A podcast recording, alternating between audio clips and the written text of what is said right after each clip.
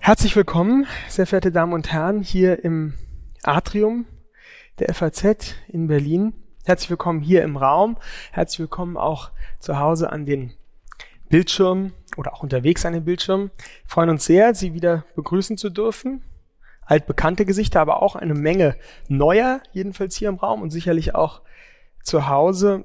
Das ist das Wunderbare ja an dieser Reihe junge Köpfe, dass wir ganz unterschiedliche Themen haben und somit auch vielleicht ganz unterschiedliche Attraktivitäten entwickeln können für unterschiedliche Zuschauerinnen und Zuschauer.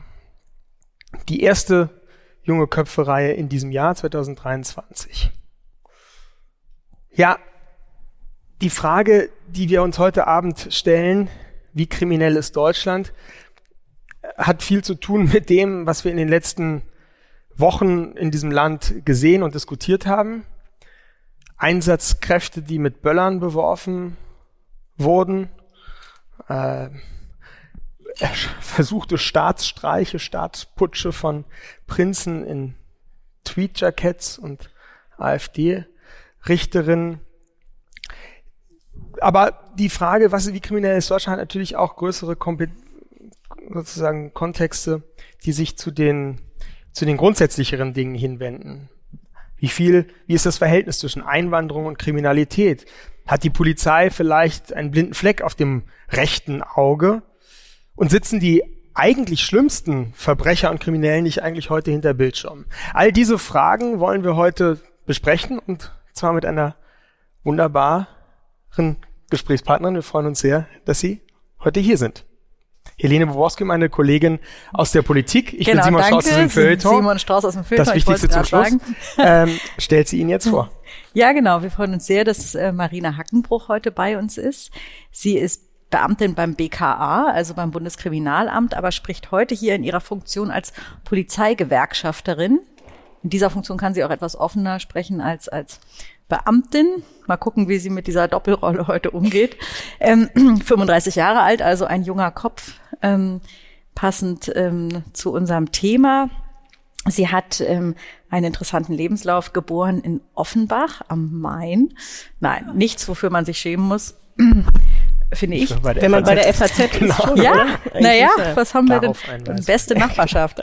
ähm, hat erst ein Studium der Molekularbiologie angefangen, das aber dann an den Haken gehängt, dann ist mit der Soziologie versucht und sich dann gedacht, ähm, ich gehe zum Bundeskriminalamt, war dort erst im gehobenen Dienst, ähm, also als Ermittlerin tätig im Bereich Rauschgiftkriminalität unter anderem, hat dann den Aufstieg gemacht zum höheren Dienst, noch ein Studium absolviert der Kriminologie und der Polizeihochschule in Münster und ist jetzt schon seit einigen Jahren in der Führungsetage des BKA auf der Führungsebene und eben ähm, Polizeigewerkschafterin, also stellvertretende Vorsitzende des Bundes Deutscher Kriminalbeamter, also eine Gewerkschaft, die vor allem die Kriminalbeamten vertritt.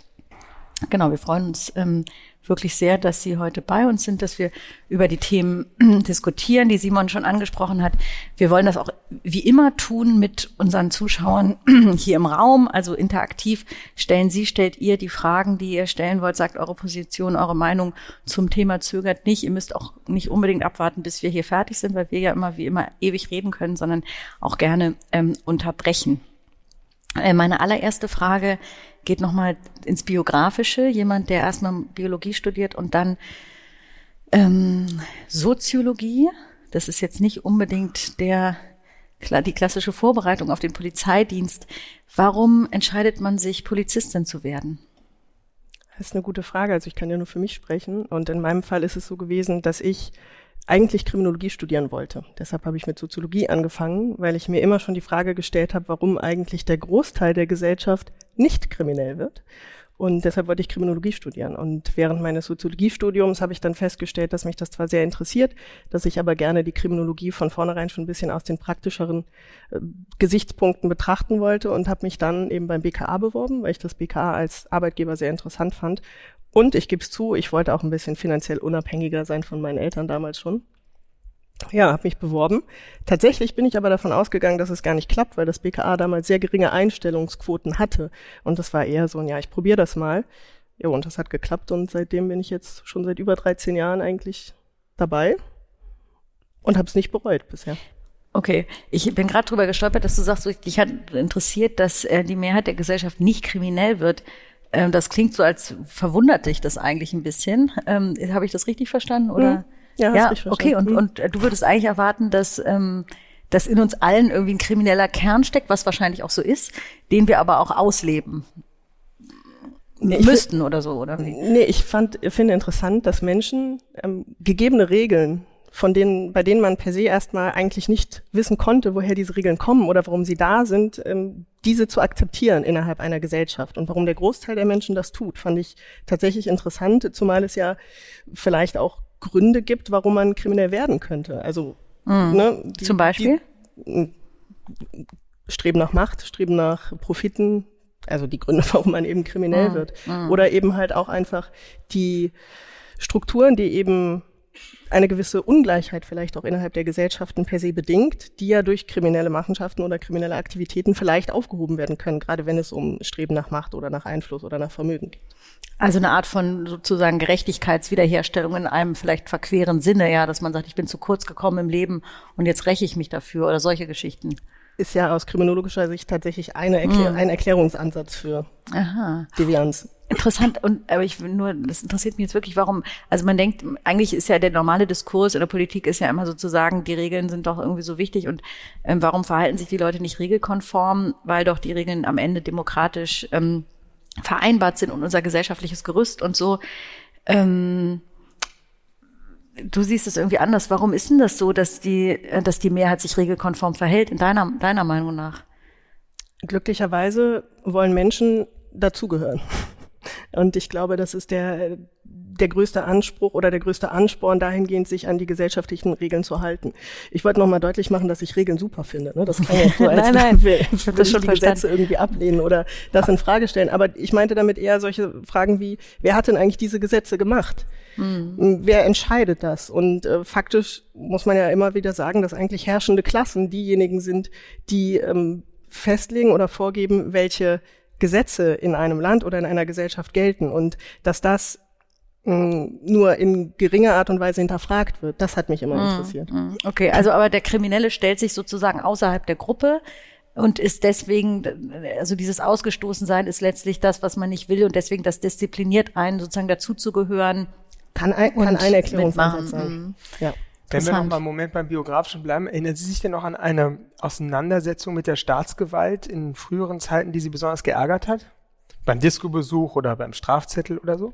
Nein, ich war immer sehr regelkonform. Ja? Natürlich. Mhm. Also Sie hatten nie das Gefühl in sozusagen vor Polizeizeiten, dass es da eine Ungerechtigkeit geben könnte, die Ihnen widerfährt als Bürgerin? Nein, mir tatsächlich nicht, nein. Mhm. Und glauben Sie, dass das aber schon passiert? Also, dass ähm, Staatsgewalt auch ungerecht handelt? Jetzt gerade heute 23? Also die Polizei, wenn wir sie jetzt ansprechen?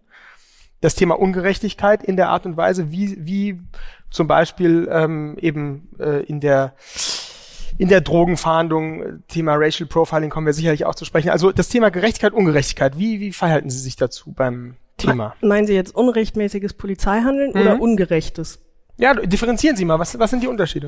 Gut, bei unrechtmäßig geht man ja erstmal davon aus, dass es auch ein rechtmäßiges Handeln gibt. Ne? Mhm. Die Polizei hat Vorgaben, Gesetze, die sie sich halten muss bei der Ausübung ihrer äh, Aufgaben oder beziehungsweise ihrer Maßnahmen. Und äh, wenn sie sich daran hält, dann ist es entweder rechtmäßig oder unrechtmäßig. Ungerechtes Polizeihandeln ist meines Erachtens kann sowohl rechtmäßig als auch vielleicht mhm. unrechtmäßig sein. Also es ist es ist schwierig, jetzt mit diesen Begriffen da wirklich eine Differenz herzukriegen. Wenn Sie meinen, ob Polizei sich auch falsch verhält ja. heutzutage, dann definitiv ja. Interessant. Also Sie würden sagen, es in gibt Teilen, ne? Also jetzt ja, ja, natürlich. So. Es gibt aber ein ungerechtes Verhalten, was aber nicht notwendig unrechtmäßig sein muss. Dann müsste man natürlich erst sich angucken, sind unsere Gesetze tatsächlich immer alle gerecht und werden nicht Einzelbevölkerungsgruppen mhm. vielleicht auch von Gesetzen, die rechtmäßig entstehen, benachteiligt? Haben Sie da so vor Augen, was, was könnten das für Situationen sein? Für ungerechtes Polizeiverhalten?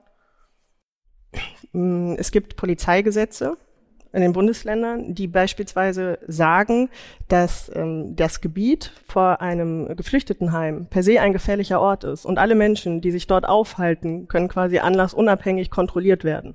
Mhm. Das ist von der Gesetz, also sozusagen gesetzlich gedeckt, aber Sie würden sagen, es ist ungerecht, dass die Polizei. Meine persönliche. Ja, ja natürlich. Darum geht's ja, ja heute auch. Sie mhm. sprechen ja nicht als sozusagen ähm, jetzt im Dienst oder als BKA, sondern sie sprechen auch persönlich. Aber das finde ich eben interessant, weil ich glaube, das geht häufig ja durcheinander, auch bei den, ähm, bei dem ja angesprochenen, äh, bei der Diskussion um den Polizeieinsatz in Lützerath bei den Klimaprotesten, aber auch grundsätzlich, wie die Polizei sich dort verhält, wird ja schnell gesagt, das wäre eben ähm, unverhältnismäßige Gewalt, die eingesetzt worden wäre.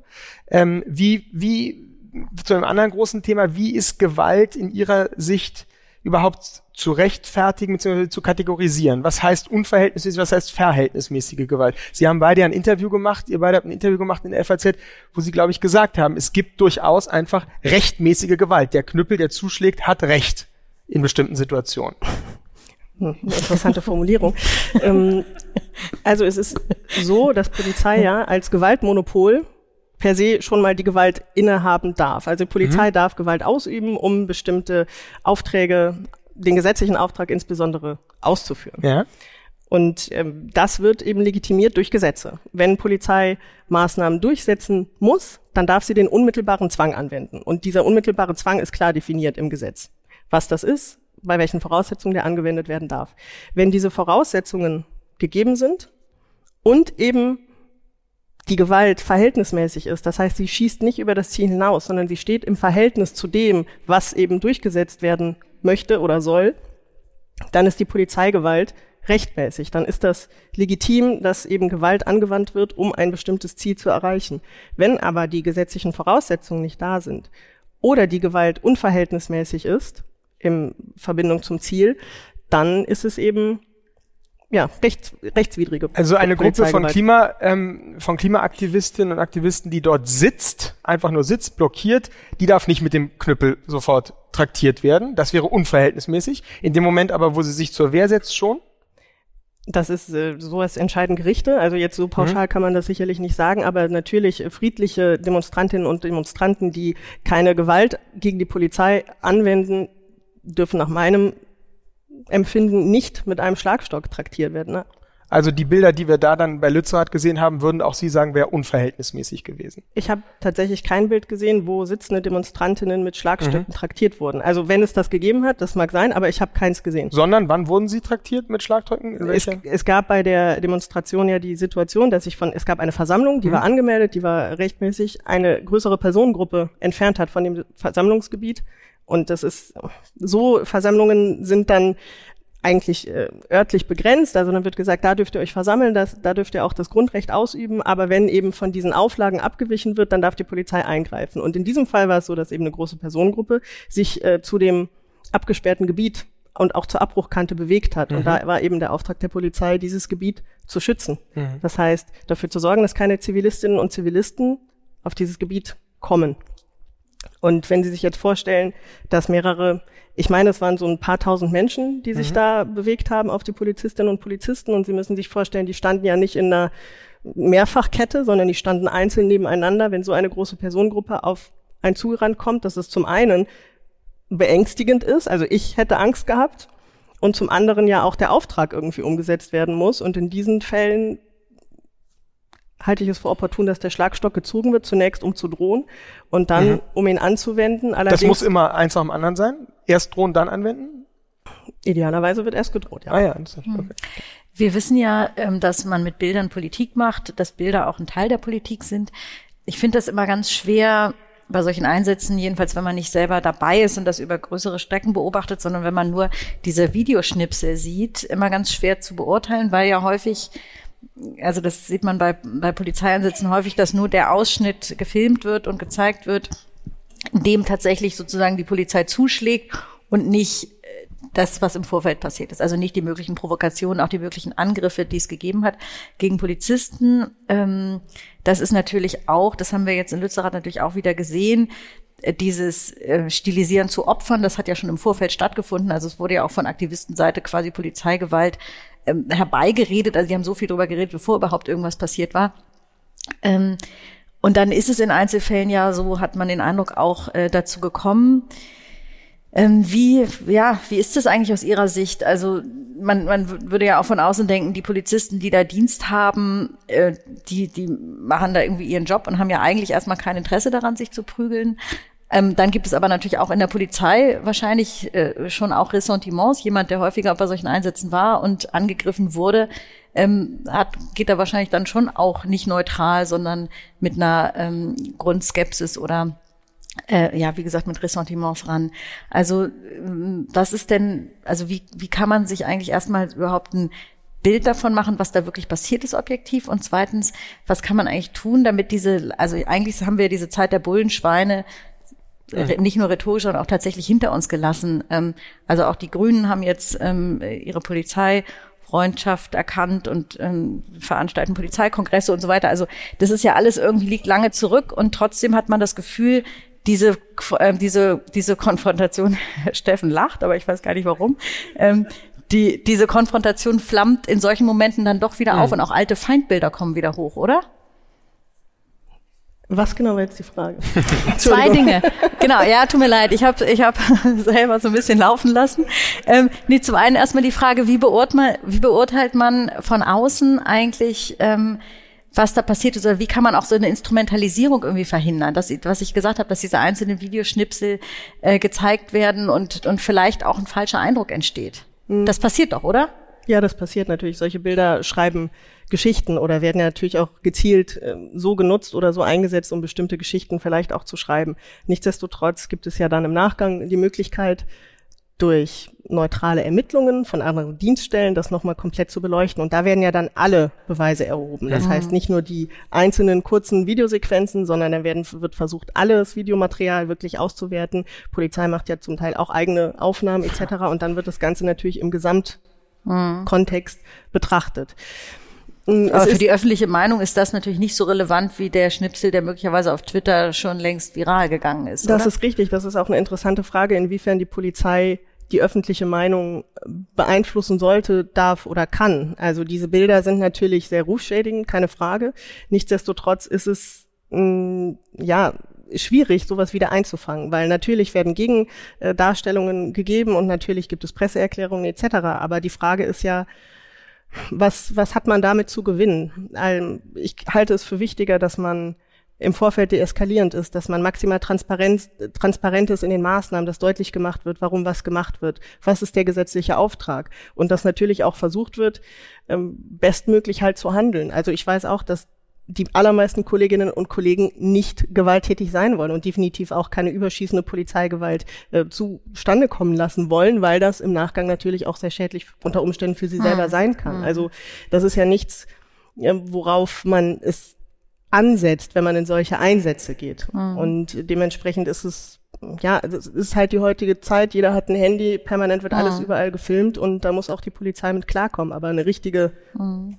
Meinung oder eine richtige Handhabe dagegen gibt es meines Erachtens nicht, außer halt möglichst transparent zu sein, was das polizeiliche Handeln betrifft. Mhm. Und jetzt komme ich nochmal auf meinen zweiten Aspekt, dieses Feindbild Polizei, was ja dann eben doch auch wieder aufflackert.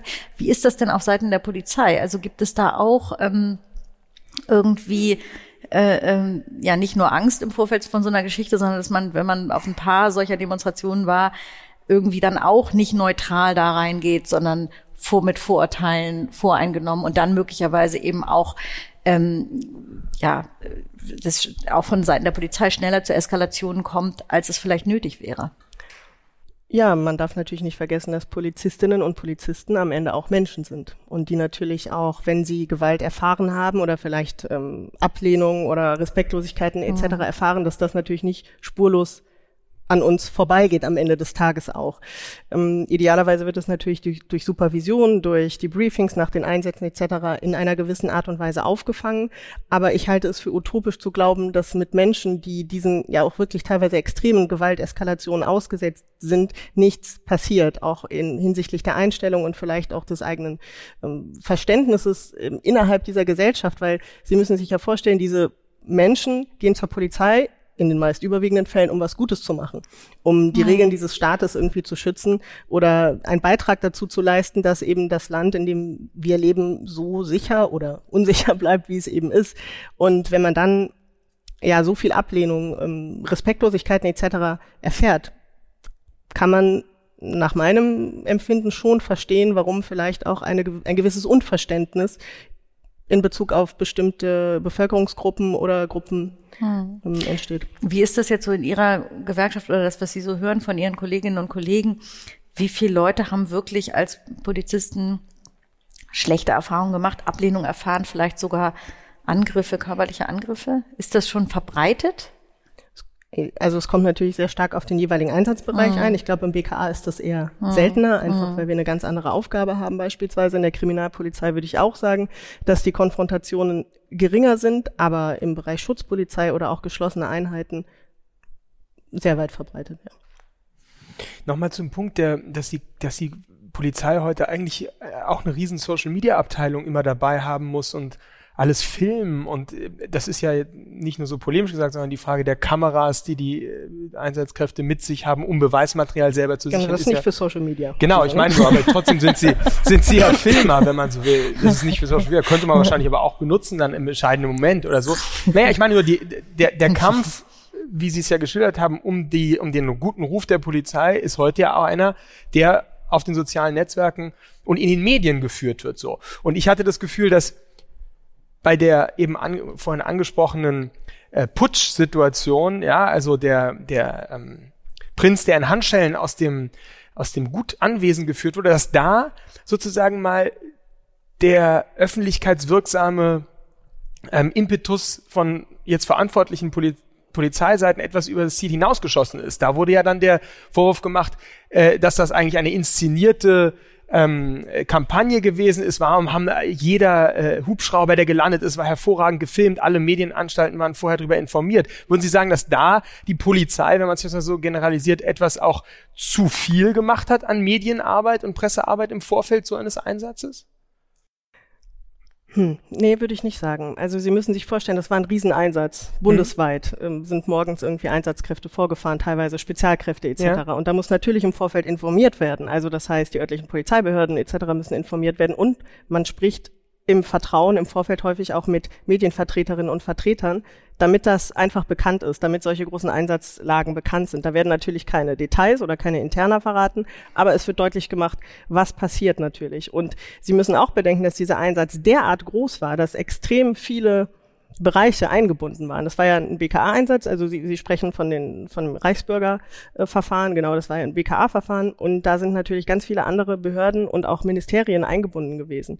Und ähm, das heißt, worauf ich hinaus will, ist, dass ich dass man irgendwann auch irgendwie so ein bisschen die Kontrolle natürlich darüber verliert, wer erzählt wann jetzt wem was, wenn natürlich so viele einzelne Akteure eingebunden werden. Ich möchte jetzt nicht sagen, dass es gezielt durchgestochen ist, weil dafür war das, waren die Maßnahmen zu erfolgreich. Also es ist ja nicht so, dass irgendetwas nicht funktioniert hätte im mhm. Nachgang.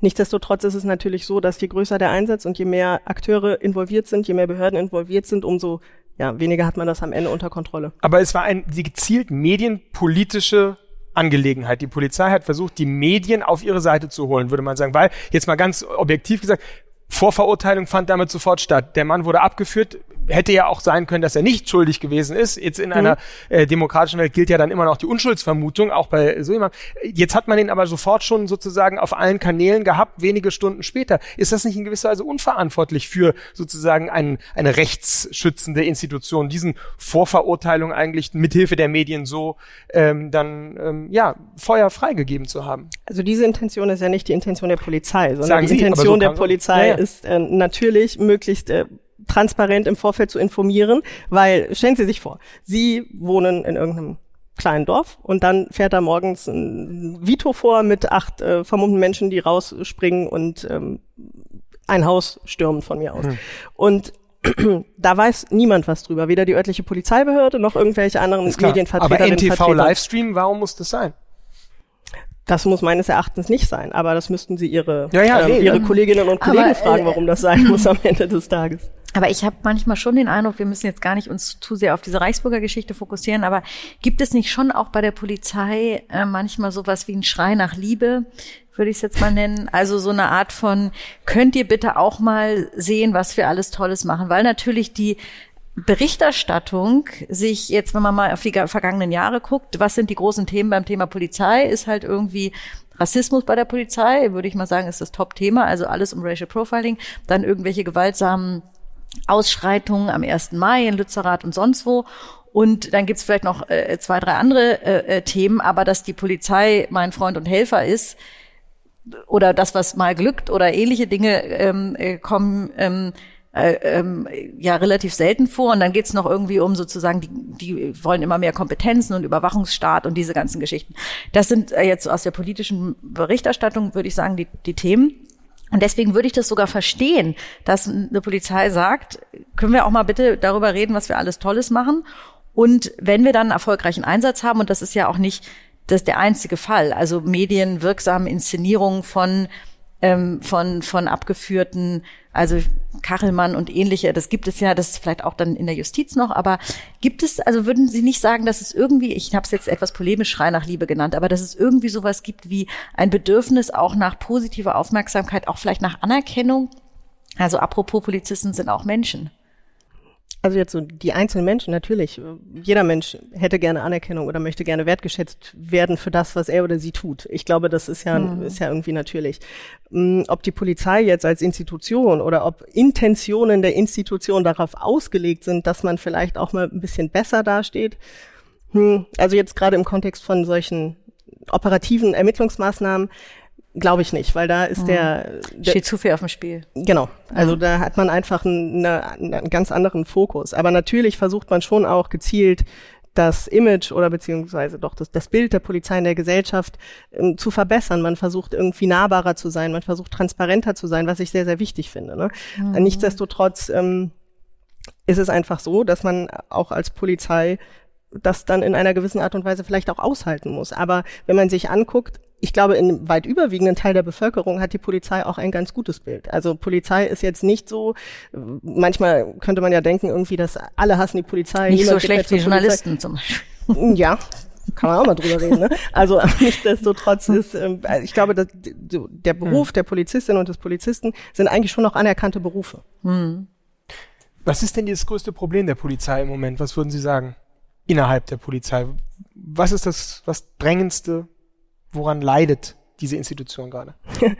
also ist, das Problem ist, in Deutschland gibt es ja nicht die Polizei. Sie mhm. haben ja unfassbar viele verschiedene Behörden, Organisationsstrukturen, Institutionen, die ganz unterschiedliche Bedürfnisse oder auch Problemlagen hat. Also deshalb so pauschal kann ich die Frage tatsächlich nicht beantworten.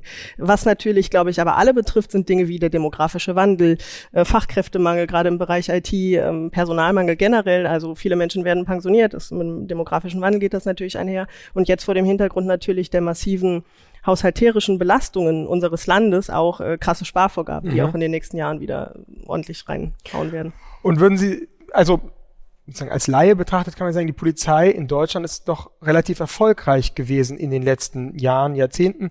Also die Statistiken äh, der Kriminalität, darüber sprechen wir, gehen ja eigentlich eher zurück. Einbrüche gehen zurück. Ähm, Straftaten grundsätzlich werden, obwohl man gefühlt das Gefühl, es wird mehr, eigentlich ja weniger. So jedenfalls steht es immer auch in unserer Zeitung. Ähm, also macht die Polizei nicht einfach immer einen besseren Job, könnte man sagen, in den letzten Jahren? Ähm, oder hat sich sozusagen politisch so viel verändert, dass bestimmte Voraussetzungen einfach anders geworden sind als jetzt noch, was weiß ich, in den 80er, 70er Jahren? Sie meinen jetzt in Bezug darauf, dass. Die, dass die Kriminalität ja. nicht zugenommen genau. hat? Also ich glaube, wir haben tatsächlich eine sehr gut ausgebildete und gut funktionierende Polizei in Deutschland tatsächlich. Mhm. Und ich glaube aber auch, dass wir in relativ guten Zeiten gelebt haben in den letzten Jahren mhm. in Bezug auf Kriminalitätsentwicklungen, vielleicht auch Polarisier, also jetzt nicht pauschal gesprochen, aber in den die die Bereiche, die Sie gerade genannt haben. Mhm.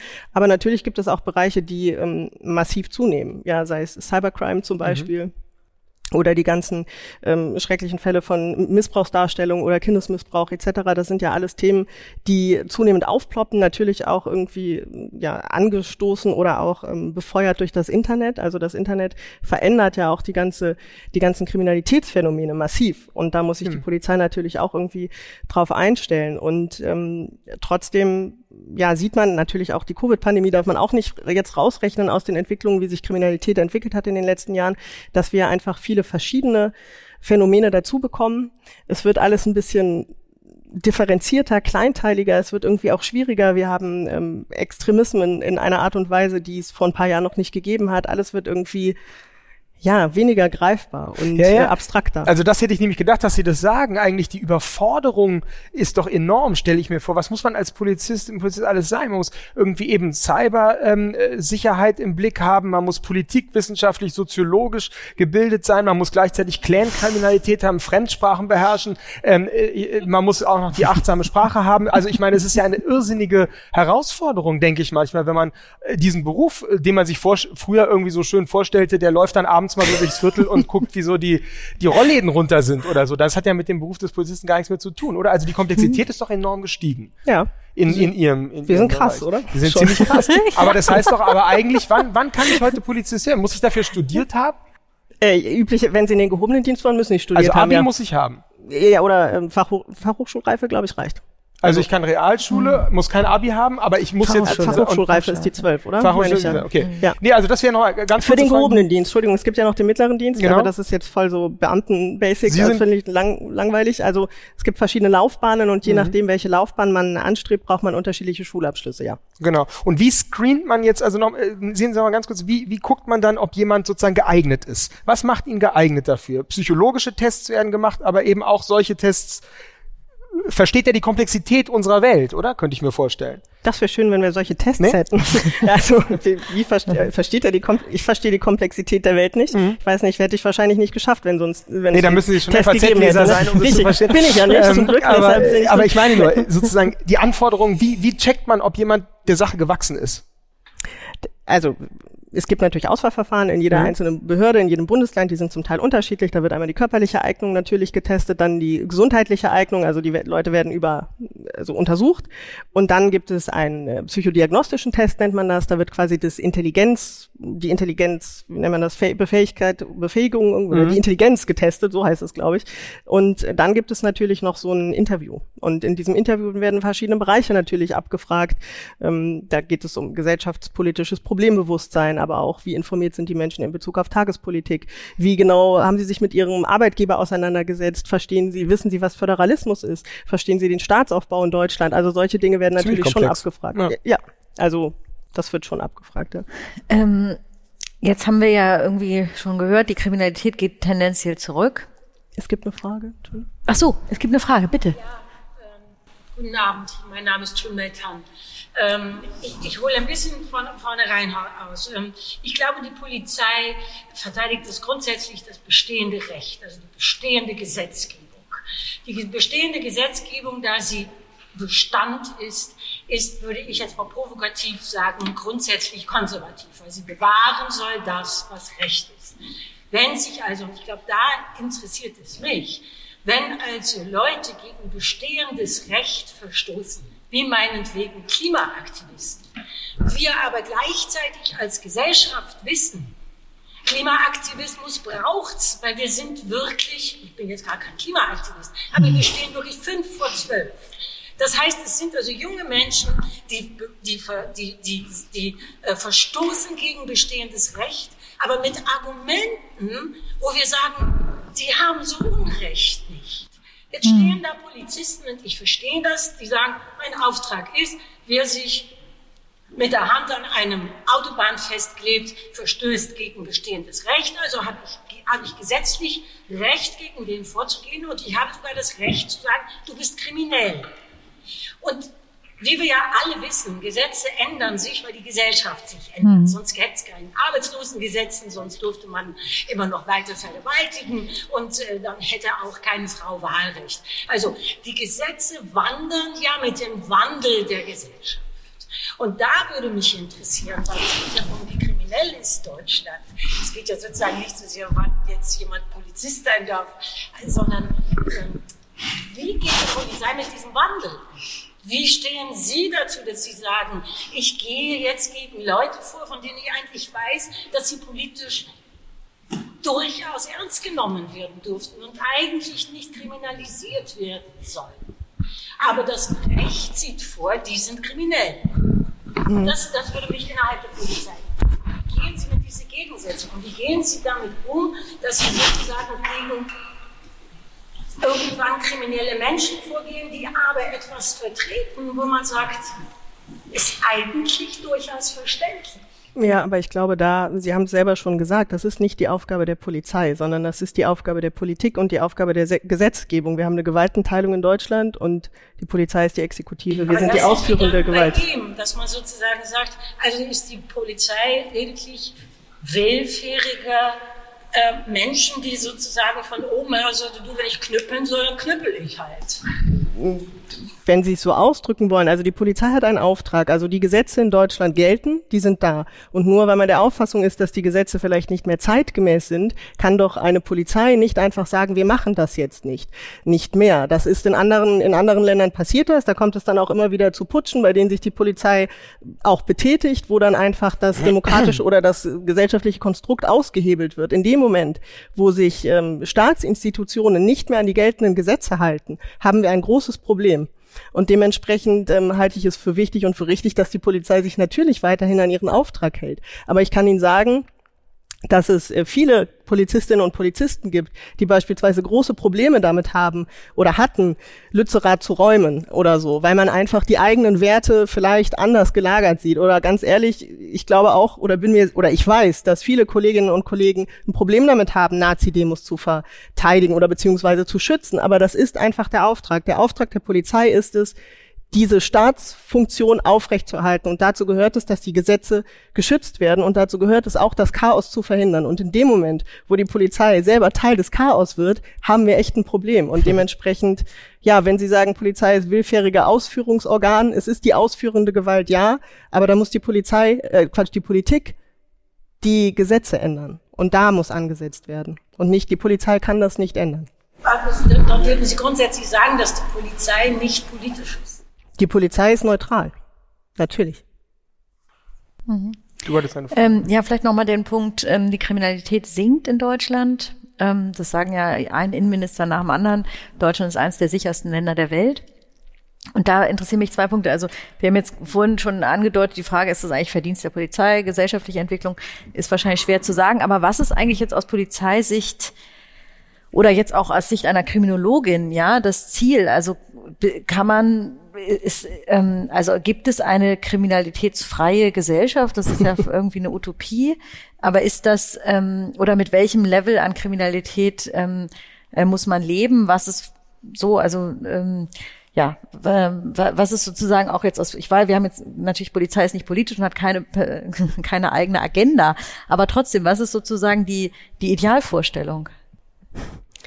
Die Idealvorstellung, Sie meinen jetzt innerhalb einer Gesellschaft, wie, ja. naja, die Idealvorstellung wäre natürlich, es gibt keine keine Kriminalität in Anführungszeichen, beziehungsweise kann man ja dann auch nochmal unterscheiden, was ist denn wirklich schädliche Kriminalität mhm. und was ist weniger schädliche Kriminalität für eine Gesellschaft. Per se, glaube ich, kann man sagen, Kriminalität ist etwas sehr Normales. Also, dass mhm. es immer eine gewisse Devianz gibt oder eine Abweichung von, von Regeln, das ist normal und es wird keine Gesellschaft geben, in der es das nicht gibt. Egal wie hart die Strafen sind, egal wie viel Polizei es gibt, egal wie viel Überwachung es gibt, es gibt immer Regeln. Also Abschreckung funktioniert immer nur bis zum gewissen Grad, es sei denn, wir setzen sozusagen die Hälfte der Bevölkerung ein, um die andere Hälfte der Bevölkerung zu überwachen was ja, ja auch das hat nicht funktioniert. Auch das ne? hat also, nicht funktioniert. Hat man ja mehrfach schon ja. gesehen. Also ja. Kriminalität wird es immer geben. Mhm. Punkt. Und äh, dementsprechend ist es immer so eine so eine Frage, in was für einer Gesellschaft möchte ich leben. Also ich kann mhm. für mich beantworten, dass ich Kriminalität in Kauf nehme, wenn ich trotzdem in einer freien Gesellschaft leben kann, in der ich nicht Angst haben muss, dass permanent alles überwacht wird oder ich permanent immer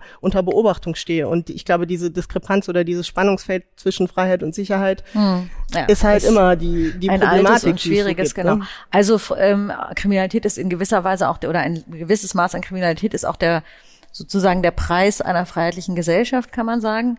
Ähm, jetzt nochmal auf das Sicherheitsgefühl zu kommen. Das ist ja interessant. Das wird ja seit 2017, äh, glaube ich, erhoben, auch vom BKA.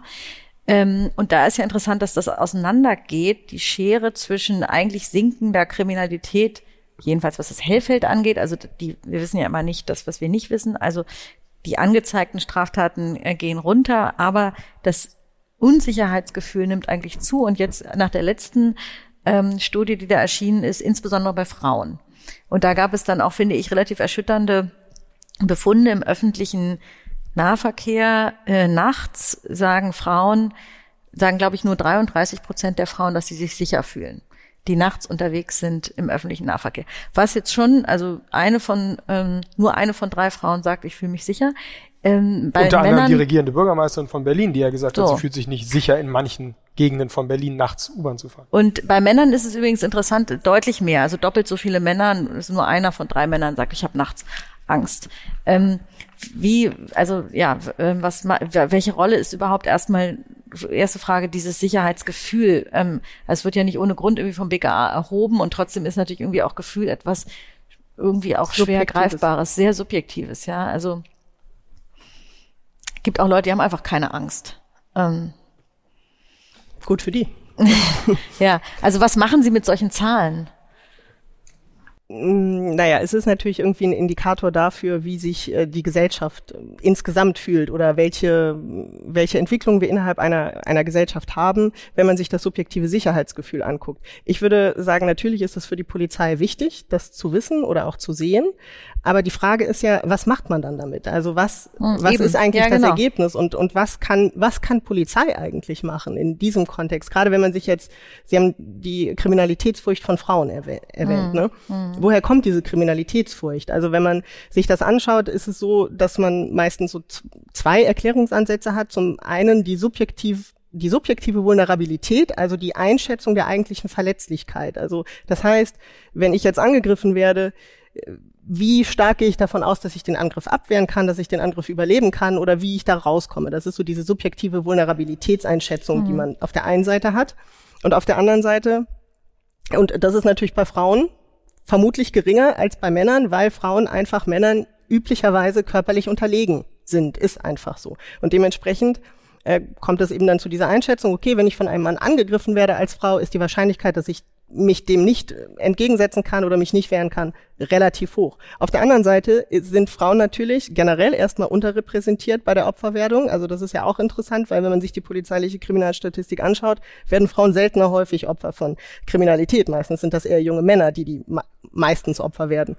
Nichtsdestotrotz sind Frauen überrepräsentiert in manchen Bereichen, insbesondere in schweren ähm, Delikten wie zum Beispiel Sexualdelikten. Ja. So, und da weiß man, die Auswirkungen von Sexualdelikten auf Opfer oder von sexualisierte Gewalt auf Opfer sind ganz massiv und davor hat man natürlich Angst. Also das heißt, diese beiden Parameter, auf der einen Seite diese Einschätzung, ich kann mich wahrscheinlich nicht wehren, wenn ich angegriffen werde, und auf der anderen Seite das Wissen darum, dass man Opfer von solchen schweren Straftaten werden kann mit einer höheren Wahrscheinlichkeit, führt natürlich zu einer vielleicht Überbewertung der eigenen Gefahr, Opfer von einer solchen Straftat zu werden. Auf der anderen Seite darf man auch nicht vergessen, dass natürlich die Medien massiv auch dazu beitragen, weil bestimmte mhm. Straftaten ja. immer wieder total ähm, medial in ja, den Fokus rücken. Das meine ich halt mit dem Gefühl. Ne? Also vielleicht hat man auch ein Gefühl von, also hat man auch Angstgefühle, weil es eine mediale, weil es eine öffentliche Diskussion gibt. Ähm, oder also so. nicht nur nicht nur medial, sondern auch mm. politisch. Also mm. was sind denn die großen Themen in Wahlkämpfen? Mm. Das sind meistens Sicherheitsthemen und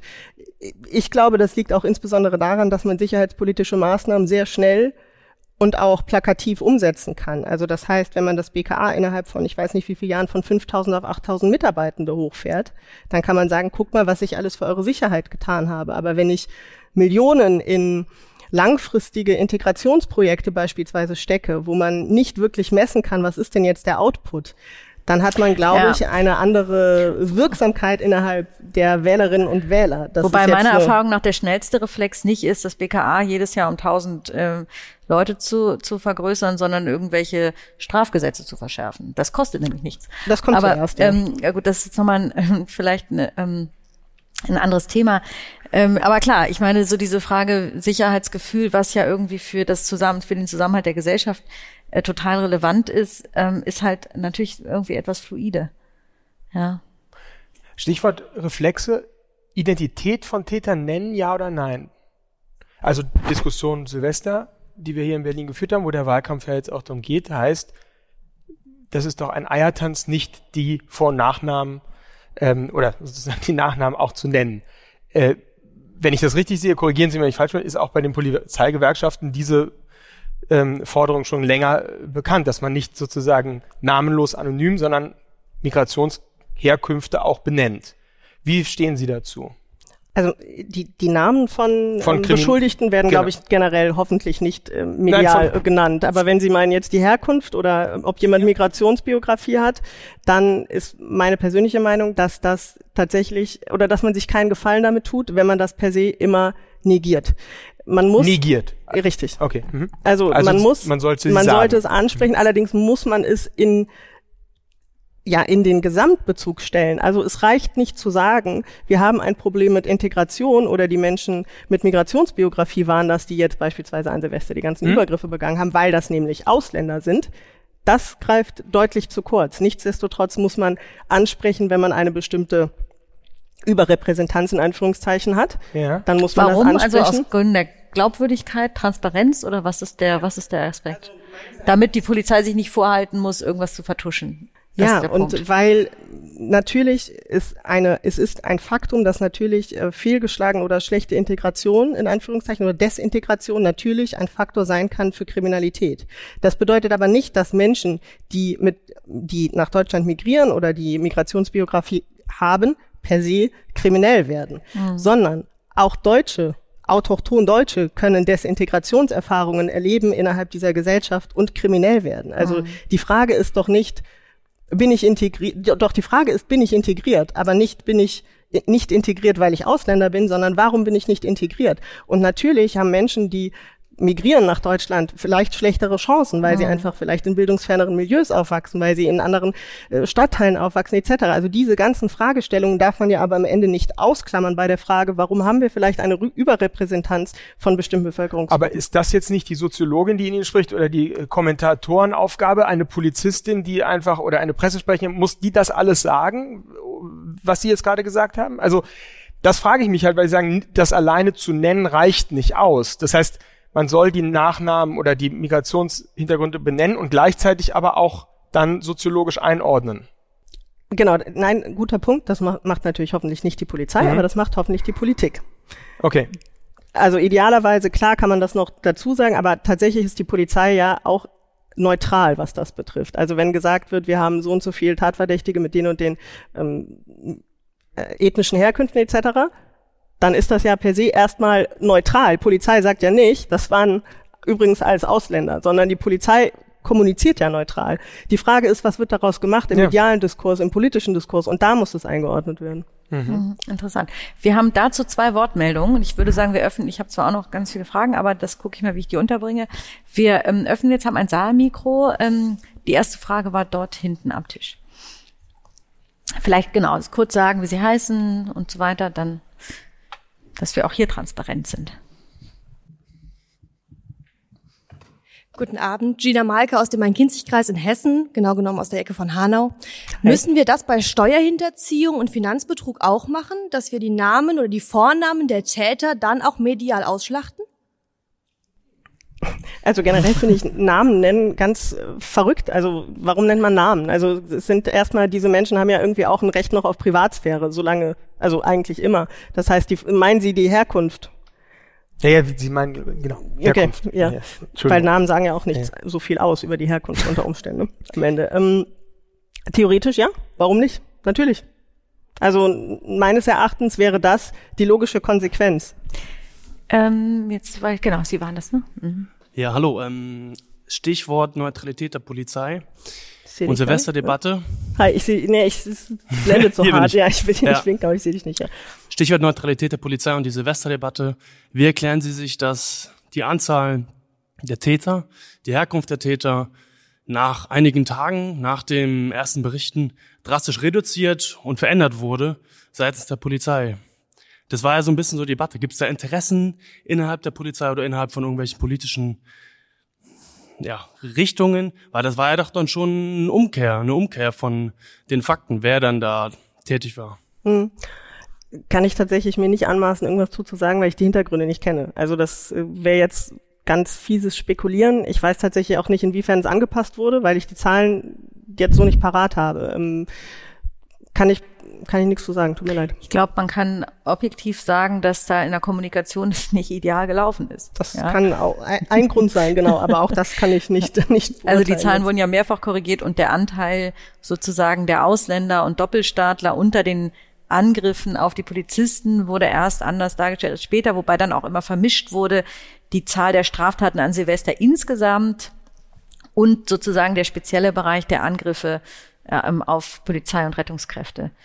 Ähm, ähm, würden Sie denn nicht zustimmen, dass es vielleicht auch um diese Debatte, die ja dann explodiert ist innerhalb der ersten Tagen, vielleicht ein bisschen angebracht wäre, es vielleicht nicht zu voreilig Informationen rauszugeben, die dann, was sich herausstellt, dass es nicht stimmt. Also es hat ja die komplette Debatte bestimmt innerhalb der ersten Tage. Zu Nachteilen wäre, von manchen Gruppen. Das wäre wünschenswert, allerdings ähm, weiß ich selber, unter was für massivem Druck halt dann Polizeibehörden stehen, auch aus den Ministerien von außen. Ne, wird ja ganz massiv danach gefragt. Also ähm, Wünschenswert wäre es auch aus Sicht von Polizei immer, wenn man sagen könnte, nee, wir warten jetzt noch mal fünf Tage, wenn wir ganz sicher sind, dann sagen wir es euch. Aber ich glaube, das wäre auch etwas, womit ihr oder die Öffentlichkeit relativ unzufrieden wäre, so dass man natürlich immer irgendwie diesen Spagat halten muss zwischen wir informieren schnellstmöglich, weil wir wollen transparent sein, aber wir wollen auch irgendwie bestmögliche die, die Fakten bestmöglich irgendwie validiert haben und da passieren einfach Fehler. Und gerade bei solchen äh, medial sehr präsenten äh, Fällen ist es, ist da einfach extremer Druck drin. Also das, ähm, ja, darf man nicht vergessen dabei. Hier haben wir eine Frage. Ja, hallo, ähm, Lukas Bartruch. Ich wollte nachfragen, ähm, zu der Rolle der Polizeigewerkschaften, zum Thema Neutralität. In der politischen Debatte spielen natürlich die Polizeigewerkschaften, ich namentlich Herr Wendt, ja, vor allen Dingen eine sehr große Rolle, ja. Also immer, wenn es darauf geht, irgendwie drauf zu hauen, dann ist er immer ganz vorne dabei und natürlich Strafverschärfung und noch was zu fördern. Insofern wird die Polizei, glaube ich, in der politischen Debatte nicht als äh, neutral wahrgenommen, weil natürlich durch die Gewerkschaften ist. Sollte sich vielleicht die Gewerkschaft da ein bisschen einschränken an dieser Stelle und einfach vielleicht mal ein bisschen irgendwie zurückgehen an dieser Stelle? Was würden Sie an dieser Stelle sagen?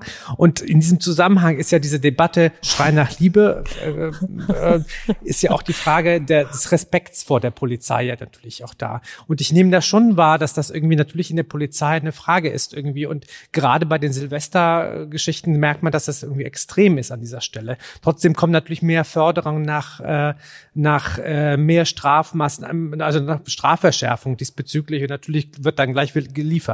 Da ist meine Frage, was ist Ihre, was sind Ihre Gedanken? Und auch wenn Sie sich mit den Kollegen unterhalten, glauben die tatsächlich, Ihre Kollegen, dass Strafverschärfung den Respekt vor der Polizei was nützt? Oder, oder fügen sich nur reiner Wind?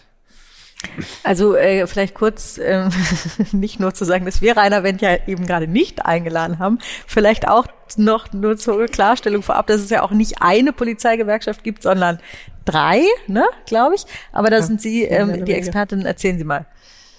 Okay. Nur ich, vielleicht ich hatte, kurz. ich hatte gedacht, ich käme um die Gewerkschaftsthematik rumrum. Okay, nein, Ach so, aber ja. Dann, ja, oder ich noch was dazu. Oder naja, vielleicht, also, wir müssen auch nicht zu tief einsteigen, aber, aber das ist nicht dieselbe Gewerkschaft wie Rainer Wendt. Und die genau. hat, glaube ich, auch eine andere Ausrichtung. Oder? Ja, also Aber jedenfalls mal eine andere Rhetorik. Ich spreche vielleicht einfach von dem Verband, für den ich heute hier bin und äh, lass die Thematik vielleicht äh, von Herrn Wendt äh, ein bisschen außen vor. Also wir sind ja die Vertretung der Kriminalpolizei und dementsprechend äh, vertreten wir einen kleinen Anteil der ähm, Polizistinnen und Polizisten oder einen kleineren Anteil als jetzt die großen Gewerkschaften wie die Deutsche Polizeigewerkschaft von Herrn äh, Wendt oder auch die GDP-Gewerkschaft äh, der deutschen äh, Polizei. Und ähm, natürlich machen Gewerkschaften in irgendeiner Art und Weise Politik, um auf das zurückzukommen, was Sie gesagt haben. Natürlich fordern die Dinge. Und natürlich fordern die das vielleicht teilweise auch polemisch und zugespitzt. Nichtsdestotrotz sind ja in nicht alle Forderungen schlecht, auch von der DPOLG und der GDP möchte ich explizit sagen. Die Frage von Strafverschärfungen ist natürlich auch aus kriminologischer Sicht so eine Sache. Also Strafverschärfungen bringen selten wirklich was, sondern wenn die Gesetze da sind oder wir haben in Deutschland eigentlich ein ziemlich gutes Strafgesetzrepertoire, die müssen halt angewandt werden und die müssen umgesetzt werden. Und die Frage ist, sind es wirklich Strafverschärfungen, die was bringen? Oder wäre nicht vielleicht eine schnelle, dynamische, spontane Justiz, die schnellstmöglich auch wirklich Konsequenzen auf Straftaten irgendwie mit sich bringt, ähm, die Antwort und nicht einfach zu sagen, ja, da machen wir noch fünf Jahre obendrauf, aber wird dann eh erst in zehn Jahren verurteilt, dann bringt es am Ende irgendwie auch nichts. Also polemisch.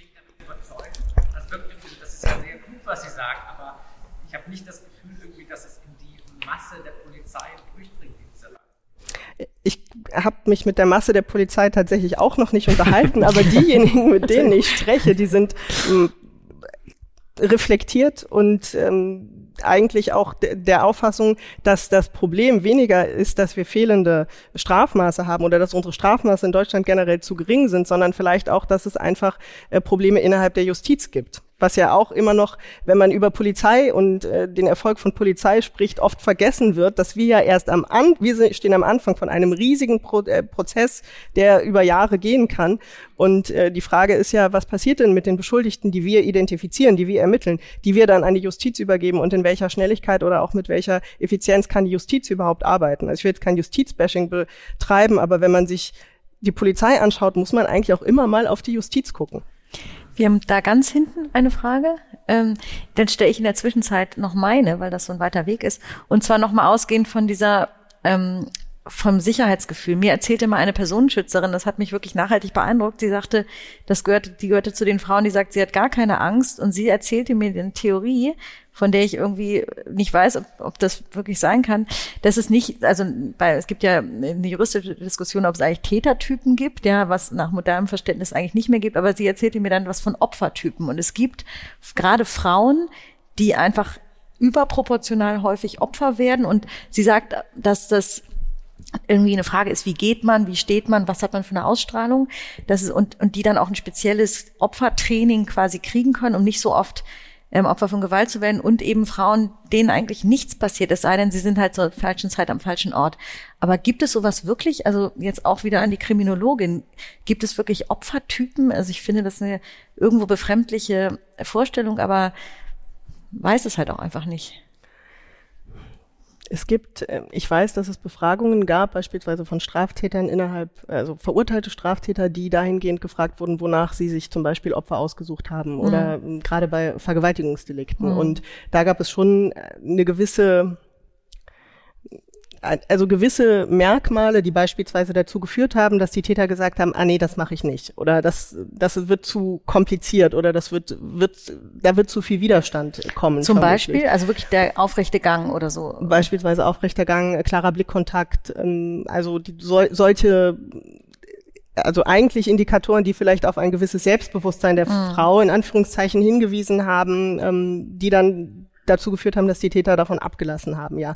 Aber ich kann Ihnen jetzt nicht repräsentieren, also irgendwie sagen, wie da die Fallzahlen sind, was genau die Merkmale waren. Das kann ich Ihnen nicht sagen, aber es scheint schon eine gewisse, ja, ein, eine gewisse Korrelation zu geben zwischen bestimmten Verhaltensweisen oder vielleicht auch Körpermerkmalen und ähm, der, ich nenne es jetzt mal Attraktivität für mhm. bestimmte ähm, Täter. Allerdings ist das ja jetzt nur wirklich auch ein ganz spezifischer kleiner Ausschnitt Vergewaltigung, mhm. Sexual Sexualdelikte. Ähm, ich kann das nicht pauschal beantworten. Mhm. mhm. Bitteschön. Hallo Sebastian, ich habe eine kleine Frage zum Thema Statistik. Sie haben ja eingangs gesagt, Sie waren im Rausch. Giftdezernat in Offenbach und, oder in Frankfurt oder Wiesbaden Achso, na, ein bisschen anders die Geschichte, aber ja. Gut, und ähm, meine Frage geht so Richtung Thema Kontrolldelikte, also auch Thema Statistik. Ich lese irgendwie seit Jahren immer wieder, dass es so das Gerücht gibt, äh, dass man gerade im BDM-G-Bereich äh, die Polizisten am Ende des Jahres losschickt, um sogenannte Kontrolldelikte zu erhaschen. Bedeutet, man hat auf, einen, auf der einen Seite eine Straftat, auf der anderen Seite aber auch eine geklärte Straftat. Und wenn man dann immer praktisch auf die Gesamtstatistik schaut, wie viel geklärte Straftaten hat man, nutzt man halt sehr gern das Betäubungsmittelgesetz, um dann auf die Straßen zu gehen und dann praktisch einfache Konsumenten zu verfolgen und dann das sozusagen in die Gesamtstatistik einlaufen zu lassen. Da wollte ich gern fragen, ob Sie mir da eine Antwort drauf geben können, ob das, Sie sind ja das Sprachrohr der Kriminalbeamten, ob das zu kleine, De kleine Delikte sind, äh, ob Sie da überhaupt, ob das jetzt nur Streifenpolizisten sind oder ob das Sie auch beschäftigt und Ihre angebundenen Kriminalbeamten dann zu Ihnen gehen oder ich habe auch jetzt einen Fiedler gesehen. Sie sind da, glaube ich, der, der Chef. ja, Sebastian, willst du das beantworten? genau. Ähm, ähm, ich meine, Sie haben ja gerade gesagt, es gibt drei Gewerkschaften und ähm, in den letzten Jahren habe ich auch irgendwie immer das Bild bekommen, die BK, ihre Gesellschaft top. Und dann haben wir so die, dann hat man so die Wendparty, mhm. wo man denkt, oh Gott. Also es ist wirklich so noch tatsächlich so in den 50ern oder so, so ich denke da immer so an McCarthy, wenn ich dann ihn, äh, wenn ich dann den Renner Wendt höre und bei Ihnen ist dann schon ein bisschen progressiv nach vorne, finde ich gut. Äh, und da wollte ich mal fragen, können Sie dazu eine Antwort geben? Ist das denn wirklich so? Also wenn man dann wirklich so liest, ja, ich glaube beim bei, bei Cannabis liest man immer so 260.000 Delikte und davon sind irgendwie 85 Prozent Kontrolldelikte von Konsumenten. Mhm. Ich meine, das bedeutet, die schaden niemanden, Täter ist gleich Opfer. Die Polizisten gehen auf die Straße, die gehen vor Flüchtlingsheime, die gehen vor, vor, vor Bahnhöfe, die gehen dort, wo man im Endeffekt relativ leicht mit Racial Puff, mein Englisch ist nicht so gut. Ist okay. Äh, und, und äh, nutzt dann sozusagen, um die Statistik aufzubessern. Also ich meine, ich lese das seit zehn Jahren. Ist da was dran? Okay, also da ich nicht in Offenbach arbeite, kann ich auch nicht für die Polizei nee, in Offenbach Berlin. sprechen. Berlin top. Ach so, nee, in Berlin habe ich auch nicht, spreche auch nicht Wo für, aber nee, worauf ich also was ich beantworten kann, ist erstmal, was ist denn die polizeiliche Kriminalstatistik? Ja. Also fragen Sie mich. Ja, also glauben nee, Sie, das, das ist ein Abbild der Realität, wie die Kriminalität so aussieht, oder ist es nee, vielleicht nee, am Ende einfach nur ein Arbeitsnachweis der Polizei? Genau, ja. also das heißt, die polizeiliche Kriminalstatistik hat ja auch niemals den Anspruch zu sagen, dass das wirklich ein Abbild von Kriminalität ist. Und ähm, sondern da werden einfach polizeiliche Vorgänge abgebildet. Nichtsdestotrotz ist sie trotzdem wichtig für Polizei, weil da natürlich auch Entwicklungen äh, dran festgestellt werden können und gewisse Schwerpunkte vielleicht auch gesetzt werden können. Im Bereich Entschuldigung, Rauschgiftkriminalität ist es natürlich so, dass wir Kontrollkriminalität haben. Das bedeutet, diese Kriminalität wird nicht sichtbar, weil niemand zur Polizei geht und ja. das anzeigt. So. Es gibt keinen Kläger. Sie sind der Kläger sozusagen. Äh, richtig. Und das ja. ist so ein bisschen so, je mehr man hinguckt, umso mehr sieht man natürlich ja. dann auch mhm. am Ende. Ne? Das ist so, wenn ich nicht unters Bett gucke, dann sehe ich auch nicht, wie viel Staub da liegt. Und so ist es auch ein bisschen mit Rauschgiftkriminalität. Das heißt, wenn ich da jetzt meine, meinen Fokus, meinen Schwerpunkt drauf setze, Rauschgiftkriminalität zu machen, viele Kontrollen zu machen, dann steigen natürlich die Zahlen. Ja. Und also auch die aufgeklärten Taten dann sozusagen, auf, auf die man ja scharf ist, wenn man dann praktisch eine Abteilung hat, Richtig, um also, aufzusteigen. Also, naja, wenn Sie, Oder? wenn Sie jetzt am äh, Görlitzer Park ja. jemanden kontrollieren, dann ist das ja direkt schon quasi mit aufgeklärt, weil Sie ja, ja jemanden festgestellt haben mit Rauschgift. Und genau. so geht natürlich dann die Aufklärungsquote nach oben, ja. Genau. Und jetzt die Frage in der Kombination mit dem Bild der Polizei. Schadet das nicht den Polizisten? Ich meine, man wächst, also keine Ahnung, wenn man in Berlin aufwächst, ich bin nicht in Berlin aufgewachsen, kann ich mir halt vorstellen, so ab dem Alter von 12, 13, 14, 15 Jahren hat man ja im Endeffekt immer so diesen Hintergedanken, ja, das ist ein Polizist, könnte ja wieder ein Kontrollgelikt werden. Ich renn mal weg. Ja, aber Sie implizieren jetzt eine, eine Intention dahinter, also dass man die, die Zahlen quasi pimpt. Das ja. weiß ich, das, das kann ich nicht beurteilen, okay. ob das so ist. Das, das weiß ich nicht. Also was aber natürlich Fakt ist, ist, dass man in dem Bereich der Kontrollkriminalität mit jedem kontrollierten Menschen, der irgendwie eine nicht erlaubte Substanz dabei hat, natürlich auch einen Fall generiert. Ja, das kann ich sagen. Ob da eine Intention dahinter steht, um diese Zahlen irgendwie aufzupimpen, kann. kann Weil sie wahrscheinlich nur die großen Fische haben, ne? Beim, beim Richtig, ja. immer nur die ganz großen. Gut, alles klar. Wir Danke. haben da hinten noch. Ach so, wir haben hier, genau hier genau. zwei Fragen noch hier. Hallo, Nicola Bold. Ähm, wir haben jetzt eben viel über diese Statistiken gesprochen und die Zahlen, wo sich das hin entwickeln sollte. Und an einer Stelle haben Sie auch gesagt, wir haben hier eine gute Polizei in Deutschland. Ähm, jetzt frage ich mich nochmal mit diesen äh, Kürzungen, die Sie jetzt auch angesprochen haben. Also das, äh, wir, wir haben irgendwie ein, ein toughes Budget, das wird wahrscheinlich kleiner. Haben wir denn Vorbilder? Also eine gute Polizei in Deutschland, da denke ich ja sofort an die EU. Gibt es andere Polizei in anderen Ländern, von denen Sie sagen, da möchten Sie gerne hin, die machen Sachen, die machen wir in Deutschland noch nicht. Ganz operativ, jetzt nicht in den Zahlen, wo möchten wir hin, sondern was, was möchten Sie gerne verbessern in der Polizei, was würden Sie gerne sehen? Und das natürlich kombiniert mit diesen Kürzungen, ja, was darf auf keinen Fall zu kurz kommen? Wo würden Sie sich wünschen, dass das nicht hinten runterfällt, nur weil kein Geld dafür da ist?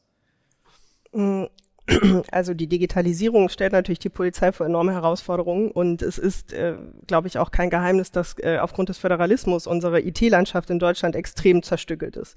Und da gibt es ja ein sehr, sehr großes Projekt, also es nennt sich P20 wo seit diversen Jahren versucht wird, eine einheitliche IT-Landschaft für die deutsche Polizei zu schaffen, damit einfach auch der Informationsaustausch besser funktioniert, damit einfach wir auch im 21. Jahrhundert dann irgendwann mal auch mal mit der Polizei ankommen. Und das ist meines Erachtens zentral. Aber dazu gehört auch zum einen, dass man Menschen mit Cyberaffinität, wie man das nennt, irgendwie findet, die bei der Polizei arbeiten, die auch im Internet sich zurechtfinden können, die vielleicht auch mal kurz ein Skript programmieren können, um bestimmte Dinge irgendwie äh, voranzubringen. Also das heißt, wir brauchen ähm, Fachkräfte und wir brauchen aber auch funktionierende IT. Und diese beiden Bereiche, würde ich sagen, sind essentiell dafür, dass halt die großen Kriminalitätsphänomene weiter bekämpft oder bearbeitet werden können. Ja, und ähm, ja, jetzt so im, im EU-Vergleich würde ich sagen, die Holländer sind sehr, sehr gut in dem Bereich Hightech-Crime, also Cyber etc., da sind die sehr weit.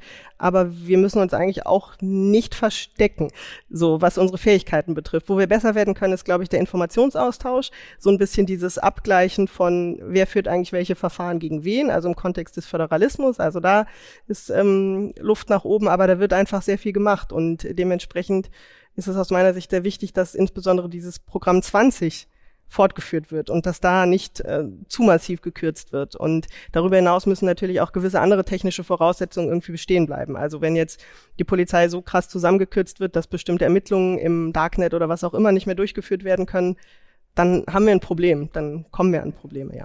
Ganz kurze Nachfrage zum Thema Kompetenzen, weil ich höre auch aus Sicherheitskreisen durchaus, dass im, im internationalen, in der internationalen Zusammenarbeit ausländische Polizeibehörden teilweise den Kopf darüber schütteln, wie kompliziert man sich das Leben machen kann mit ähm, nicht nur unserer Verfassungsgerichtsrechtsprechung, sondern sozusagen auch den diversen anderen komplizierten Übermittlungsvorschriften, wie Behörden Informationen austauschen können. Und das ist sowas wie ein Trennungsgebot zum Beispiel, also Nachrichtendienste und Polizei ist in getrennten Welten unterwegs, ja zum Beispiel die Amerikaner und viele andere überhaupt nicht kennen und so.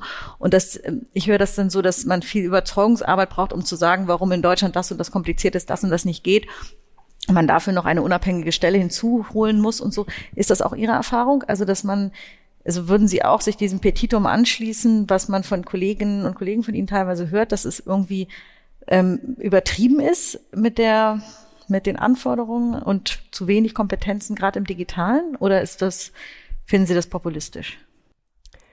Hm, ich habe jetzt zwei, zwei Themengebiete rausgehört. Einmal die Frage, ist der Föderalismus hinderlich bei der Polizei? Nee, nicht Föderalismus, nicht? sondern nee, eher so dieses, ähm, die, die Anforderungen, die ja in Deutschland an, an Kompetenzen, gerade im, weiß nicht, Quellen-TKÜ und sowas wahnsinnig hoch sind. Und in anderen Ländern, die haben da ja einen relativ pragmatischen Ansatz, würde ich sagen, und ähm, machen da nicht immer mit zehn Kontrollinstanzen. Ich sage jetzt mal leicht zugespitzt. Sehen Sie das auch so oder ähm, ist das, ähm, finden Sie sowas populistisch? Also ich finde gut, dass das in Deutschland so ist, dass wir okay. in Deutschland diese Anforderungen haben, dass unsere Grundrechte einfach sehr hochgehangen mhm. werden und ich, man muss nochmal differenzieren zwischen der Eingriffsbefugnis der Polizei und Eingriffsbefugnisse von Nachrichtendiensten. Mhm. Das sind ja jetzt nochmal unterschiedliche Herangehensweisen, aber für die Polizei würde ich sagen, dass es äh, Sinn hat, wie unsere Anforderungen sind. Hm, weil Sie es gerade genannt haben, Quellen-TKÜ ist ja auch so ein Thema, was gerade hm. diskutiert ja. wird, ob die Anforderungen ähm, hochgesetzt werden sollen im Kontext der Quellen-TKÜ. Da kann ich sagen, das halte ich nicht für sinnvoll. Einfach auf. Aber Sie finden, so wie es jetzt ist, ist es so eigentlich praktikabel. Ist, ist, es, ist es sehr praktikabel. Ja. Okay, ah ja, interessant. Bitte. Hallo, Elena Blessing. Ähm, ich möchte nochmal auf das Thema ähm, Silvester-Geschehnisse äh, zurückkommen, weil ich mir da noch eine äh, Frage gestellt habe, die Sie mir vielleicht beantworten können. Und zwar, ähm, Genau, bei dem Ganzen, wir haben ja vorhin schon gesprochen über Schrei nach Liebe. Ähm, ich würde es vielleicht, also ich finde das einen sehr schönen Begriff. Aber ähm, kriegen die Ärzte eigentlich Provision dafür? also ich würde das Patent melden.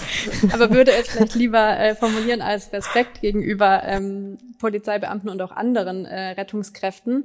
Ich musste sofort denken an diese ganze Diskussion mit Gaffern auf Autobahnen und Behinderung von Rettungseinsätzen und sowas. Sehen Sie ähm, in der Gesellschaft vielleicht so ein grundsätzliches Problem mit, ähm, wie man Rettungskräften gegenüber oder auch Polizeibeamten gegenüber begegnet.